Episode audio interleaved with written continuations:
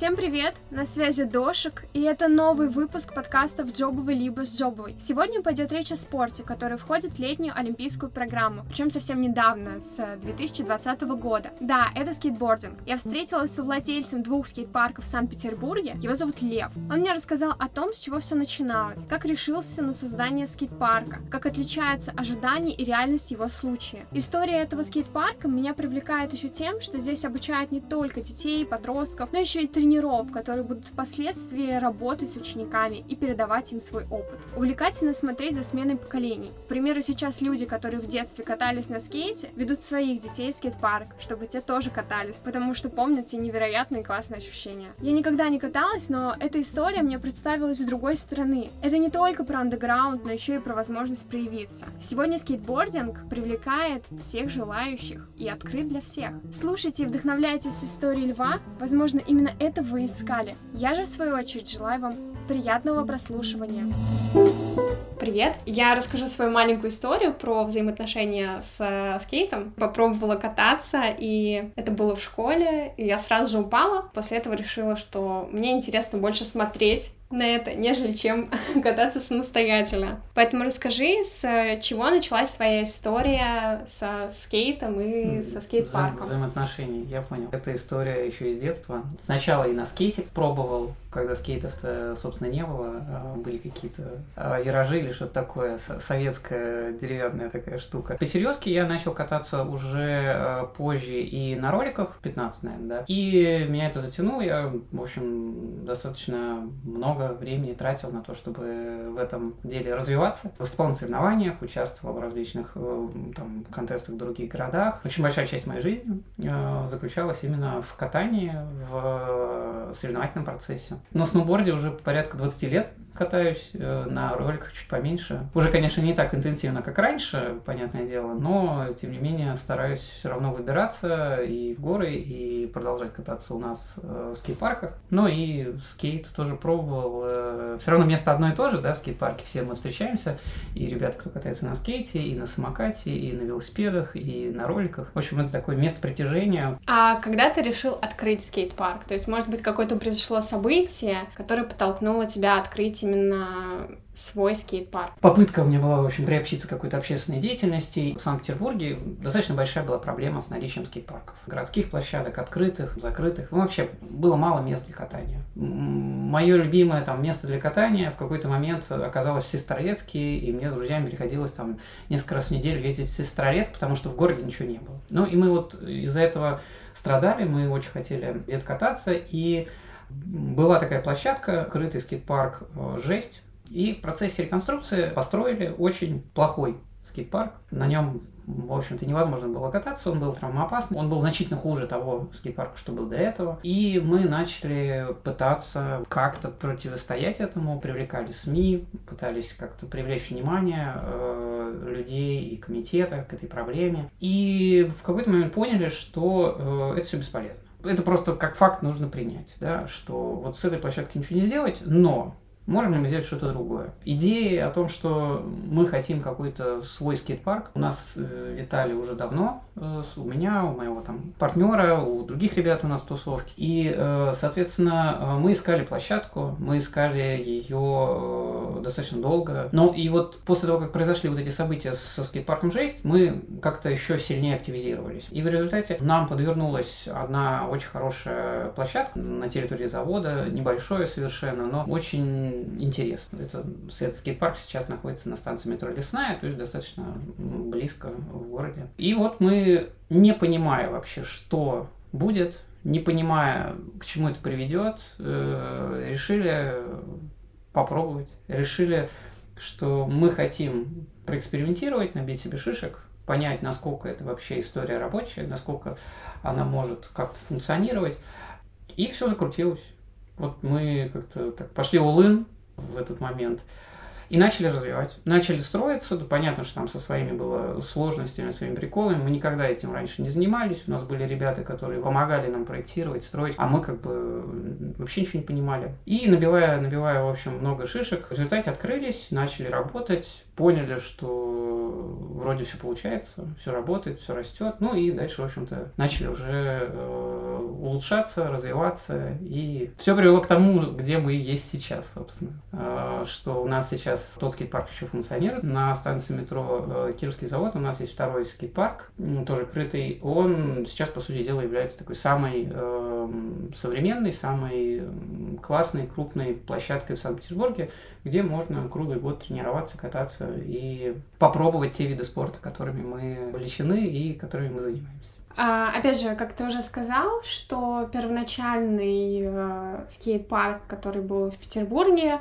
он был травмоопасный и так далее. И я плюс сама читала о том, что есть определенные требования даже не к площадкам, а к самим фигурам Поэтому расскажи, какие требования предъявляются?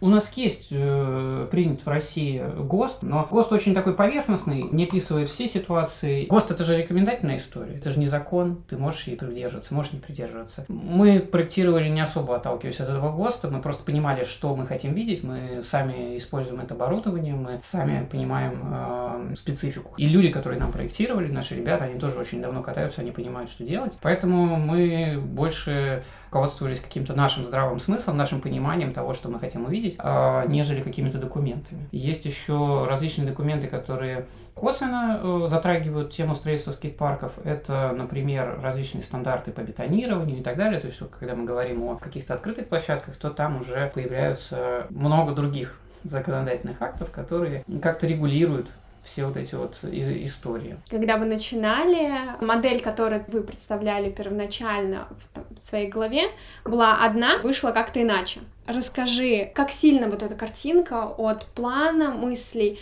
отличается от реальности? Когда мы входили во всю эту историю, у нас было убеждение, почему мы до этого пытались решить проблему отсутствия места для катания через взаимодействие с городом. Потому что у нас было стойкое убеждение, что подобный объект не может быть э, самостоятельным коммерческим таким вот каким-то объектом. Будучи частной историей, он будет убыточный, и это невозможно сделать его стабильно развивающимся и так далее. Поэтому для нас это был эксперимент. Мы не понимали, насколько это реально сделать вот самодостаточно. Все предыдущие проекты, которые мы видели, закрывались через год, два, три. Были скейт-парки, которые действительно долго существовали, несколько штук, да, но все равно у них была своя специфика. Главным таким вот вопросом было проверить, а насколько вообще это может быть самодостаточной историей коммерческой. И э, мы в большей степени, наверное, на тот момент делали ее именно как место для э, катания для всех желающих. И в процессе того, как мы начали развиваться, начали смотреть вообще, что происходит, кто к нам ходит, какая наша целевая аудитория, как мы с ней работаем и так далее, э, мы поняли, что надо сильнее сдвигаться в сторону обучения. У моего товарища, компаньона, у него, собственно, в тот момент была своя вот школа современных видов спорта. Получается, скейт-парк стал базой для этой школы, и мы начали сильнее развивать направление обучения, да, то есть есть именно тренировок индивидуальных, групповых, знания, которыми мы могли поделиться, да, они были востребованы. И, то есть, получается, сначала мы работали только с простыми катающимися, понимали, что вот тренировки, они тоже есть. Но потом мы поняли, что на самом деле тренировочный процесс – это основной процесс, и сейчас у нас, наверное, приблизительно 50-50 вот по объемам эта вся история идет. Мы понимаем, насколько, в общем-то, надо продолжать развивать историю с обучением. Мы постоянно ее усовершенствуем, мы увеличиваем количество тренеров, мы их обучаем, мы пытаемся наши какие-то собственные методики разрабатывать и улучшать, привлекаем каких-то сторонних специалистов, тренеров, которые бы могли общаться с нашими тренерами, увеличиваем опыт. Э, тоже надо понимать, кто такие тренера по скейтборду. Нету такой программы в университетах э, тренер по скейтборду, где этому учится. Нигде этому не учится, на улицах этому учатся. Поэтому э, нам приходится самим выискивать таких ребят, которые сами увлекаются этими видами спорта, которые хотели бы попробовать себя в тренерстве, которых мы как-то натаскиваем, объясняем им, что делать. Они смотрят на других тренеров, которые у нас уже опытные, они сами обучаются и тем самым, в общем-то, развиваются сами, развивают нашу школу, и мы вот как-то двигаемся в светлое будущее. Если говорить о том план versus факт, то с точки зрения формата все немножечко поменялось. История с обучением – это очень важная часть, которую надо развивать, работать с детьми и так далее. Что касается там формата скейт-парка, мы действительно набили много шишек в рамках первого скейт-парка. Мы поняли, что там, та площадь, которую мы взяли э, тогда, э, она очень маленькая, она не позволяет нам все свои хотелки реализовать, и нам надо значительно больше какие-то площади брать для того, чтобы туда влезло, в общем, все наше большое оборудование и так далее. И вот на втором скейт-парке мы сделали большую работу над ошибками, очень много чего добавили, наши риски очень сильно возросли, потому что если первая площадка у нас была в районе 600 квадратных метров, то вторая это уже 1800. Там были капитальные ремонтные работы. Если первый скейт-парк у нас строился месяца два, то э, второй скейт-парк у нас э, где-то месяцев 7 очень длинный проект, для нас был очень интересный опыт. И, конечно, мы там тоже думали, что все будет быстро, но, к сожалению. Перейдем к другой теме но который уже ты немного затронул, это команда. Расскажи, сколько человек э, необходимо в команде для нормального функционирования скейт-парка? Ну, началось все просто с двух. Меня и моего товарища Максима. Э, мы вместе все это затевали, мы вместе все это начинали делать. Понятно, что строили не вдвоем, понятно, что на стройке там у нас были ребята, которые нам помогали, человек, может, 10, может, 12, что-нибудь такое. Но как только мы все достроили, первое время буквально мы сами сидели на ресепшене, чтобы понять, а что вообще происходит, чтобы понять, как это дальше улучшать. И вот потом у нас началось как бы уже масштабирование, привлечение ребят в команду. Сейчас в нашей команде, я думаю, больше 20 человек по факту. Это ребята-администраторы, штат тренеров, порядка 15 человек по трем видам спорта. Это еще там координаторы, менеджеры, которые помогают нам в организации школьных процессов, в общении с клиентами и так далее. То есть сейчас это достаточно большая команда. А есть ли какие-то принципы по подбору персонала? К примеру, мы выбираем только зожников или только такого вероисповедания и всякое такое. Или просто вот хороший специалист, ты проверил, ну, вот, окей. Адекватность. Да. Вот главный критерий адекватность. Ничего более. Потому что если Э, у человека нет адекватности в глазах, то мы понимаем, что нам будет тяжело с ним работать, потому что не очень хорошо и красиво вот как-то в эту сторону каких-то стереотипов относительно того, э, что это за ребята, там, скейтеры или еще что-то, да, но по факту, когда мы выступаем в роли того же работодателя, да, и мы вынуждены искать ребят, на которых можно положиться и на которых можно довериться, много проблем э, с адекватностью. Встречаем человека, общаемся, понимаем, что мы с ним вот на одной волне понимания, куда все движется, если мы видим, что он ответственный, если мы видим, что он готов развиваться вместе с нами, дальше уже э, все остальные нюансы нас в меньшей степени там могут волновать. Э, у нас вот один товарищ оставлял нам вакансию, и мы все так смотрели, у него действительно, у него прям там на лице даже татуировки были, и мы очень с осторожностью на, на эту тему реагировали, ну, потому что все-таки дети, родители и все такое. А потом, когда он все-таки дошел нас до резюме, мы поощряли, мы поняли, насколько человек адекватный, насколько он понимает, что он делает и так далее. Поэтому каких-то таких вот требований четких нету. Ну, конечно же, он должен, если это тренер, он должен любить катание и то, чем он занимается. Он должен хотеть в нем развиваться, да, то есть просто кататься хорошо недостаточно, чтобы быть хоро- хорошим тренером. То есть здесь должна быть какая-то эмпатия, готовность работать с детьми. А если человек не любит работать с детьми, если не умеет с ними работать, он не сможет долго вот этим заниматься. Мы на это на все смотрим в разрезе тренеров, в разрезе администраторов или других э, наших товарищей, коллег. О, общий должен быть какой-то вайб, цели похожие, да, тогда мы всем рады, всегда готовы с кем-то сотрудничать, всегда готовы с кем-то пообщаться и найти какие-то точки соприкосновения. Почему-то эта сфера не так сильно описана. Такие увлечения это достаточно нишевые. Они, конечно, набирают популярность, да, но любая спортивная деятельность на 99% около государственная, связанная со спортом. Да, то есть вот таких вот частных каких-то историй, их мало. Если ты хочешь развиваться в этом виде спорта, ты не можешь развиваться вне общей спортивной системы государств. И, и в этом плане те виды спорта, с которыми мы работаем, они включены, например, с 2020 года э, в олимпийскую программу. Э, скейт включен в олимпийскую программу, BMX фристайл включен в олимпийскую программу. Это повлияло на то, что в нашей стране тоже начались какие-то вот движения. Если государство будет строить много разных объектов, много скейт-парков, а это в какой-то степени начинает происходить, это, это очень классно. И если у нас будет появляться все больше и больше количество скейт-парков, то это, конечно же, скажется на развитии спорта, и, конечно же, скажется на развитии спортсменов и на то, как вообще культура вот этого катания, она у нас восприниматься будет, да, потому что сейчас все больше и больше людей. Мое поколение, которое подросло, у него уже там дети, эти дети тоже интересуются этими видами спорта, родители э, начинают вспоминать, а, я в детстве там там этим занимался, было прикольно. Вот эта смена поколений, да, она вот сейчас начинает происходить и дает такой некий виток развития этих видов спорта, когда и дети занимаются, и взрослые. Поэтому история, конечно, в нашей стране достаточно сложная. Я был как-то на э, мероприятии, была конференция в Риге, и туда съехались э, различные деятели вот э, таких молодежных, экстремальных инициатив со всей Европы. И они презентовали свои вот э, проекты, и мы там общались, обменивались опытом. Вот я без слез там находиться не мог. Какие проекты они реализуют? Я смотрел на то, какую поддержку эти проекты имеют в этих странах от государства, от каких-то частных инвесторов и так далее при этом знаю и вижу, что происходит у нас в стране, мне, конечно, было обидно. А с другой стороны, меня это чем-то, наверное, драйвило, что, может быть, все-таки и у нас в стране можно как-то вот выстрелить, пробиться и что-то сделать такое же выдающееся, такое же масштабное и так далее. Хорошим примером вот является из города Мальме э, в Швеции, который стал такой меккой скейтбордической э, тусовки. Там в какой-то момент значит, создалась некоммерческая организация в поддержку вот, в общем, какого-то скейтборд-комьюнити. Появилось э, высшее учебное заведение, или там просто учебное заведение, как не знаю, колледж, mm-hmm. школа, в рамках которого отдельной дисциплиной там появился скейтбординг. И вот они изучают это прям как там, физкультура или еще что-то. И я знаю, что очень много ребят из Скандинавии там э, специально едут в этот город, потому что вот их э, очень это привлекает.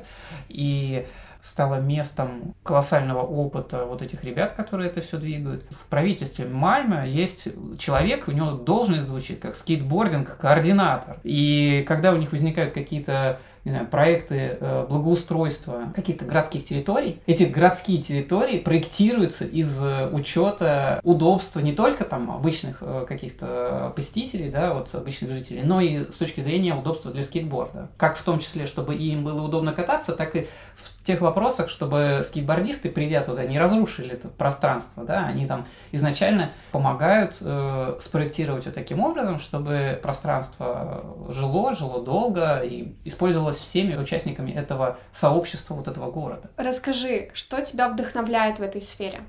В какой-то степени меня, конечно, вдохновляет ее социальная составляющая. Я, когда начинал заниматься, я чувствовал недостаток подобных пространств, подобных площадок возможностей для себя в детстве э, заниматься тем видом спорта, который меня увлекал. И именно это меня стимулировало к тому, чтобы начать построить там первый скейт-парк и продолжать этим заниматься. Да? То есть я понимаю, насколько подобный объект, он создает возможности для очень большого количества детей, очень большого количества подростков, которым хочется как-то самовыразиться, хочется развиваться, хочется достигать вот успехов в этом, и создавая для них вот эти возможности, я вижу достаточно большую такую социальную функцию, которую мы как э, спортивный объект и как такая спортивная экосистема несем. Мне нравится думать, что мы помогаем этим детям, подросткам. Мне нравится думать, что за счет правильного подхода и э, развития наших тренеров мы помогаем им развиваться не только в спорте, но и просто комплексно, потому что спорт это такая история, которая развивает силу воли, э, характер, да, развивает в детях и так далее. Мне нравится осознавать то, что мы помогаем детям добиться их каких-то мечт, их желаний и э, даем им возможность для вот этого самовыражения. По-моему, это классно. Что тебя раздражает в этой сфере? Некая борьба со стереотипами. Какой-то такой стереотип, образ вот этих самых ребят, скейтеров, экстремалов, которые э, могут быть как и у людей не в тусовке, которые могут смотреть на э, ребят, занимающихся этим, как на вот каких-то таких маргинальных или еще что-то. Люди сами в тусовке, они как будто бы тоже продолжают э, вот этот стереотип в себе же демонстрировать. Вот эта борьба с э, стереотипами и с каким-то протестом, вот еще что-то, это то, с чем приходится нам бороться, работать. Иногда, честно, подбешивает, когда приходится неадекватностью встречаться со стороны тех же людей, для которых мы, собственно, это, наверное, и делаем. Целевая аудитория у нас разная, иногда классная, иногда э, сложная. Мы это понимаем, мы с этим, в общем-то, продолжаем работать. Надеемся, что наша работа и то, как мы, в общем-то, развиваем вот эти наши скейт-парки, в том числе влияет на то, как эти ребята и люди переосмысляют свое поведение и свои какие-то поступки. Что ты можешь сказать э, людям, которые хотят также открыть свой скейт-парк или открывают, может быть, предостеречь или посоветовать что-то?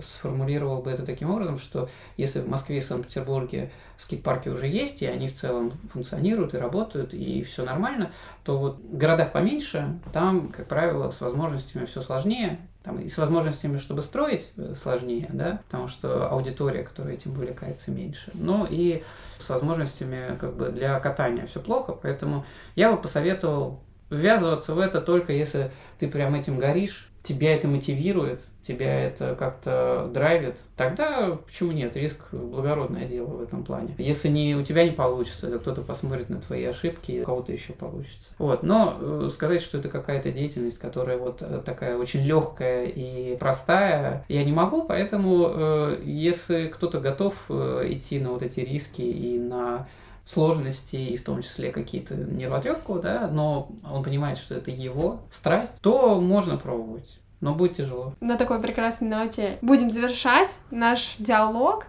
Благодарю тебя за этот рассказ. И также я благодарна всем тем, кто дослушал этот выпуск до конца. Обязательно расскажите всем своим друзьям, близким и знакомым, чтобы они вдохновились этой историей. Всем пока!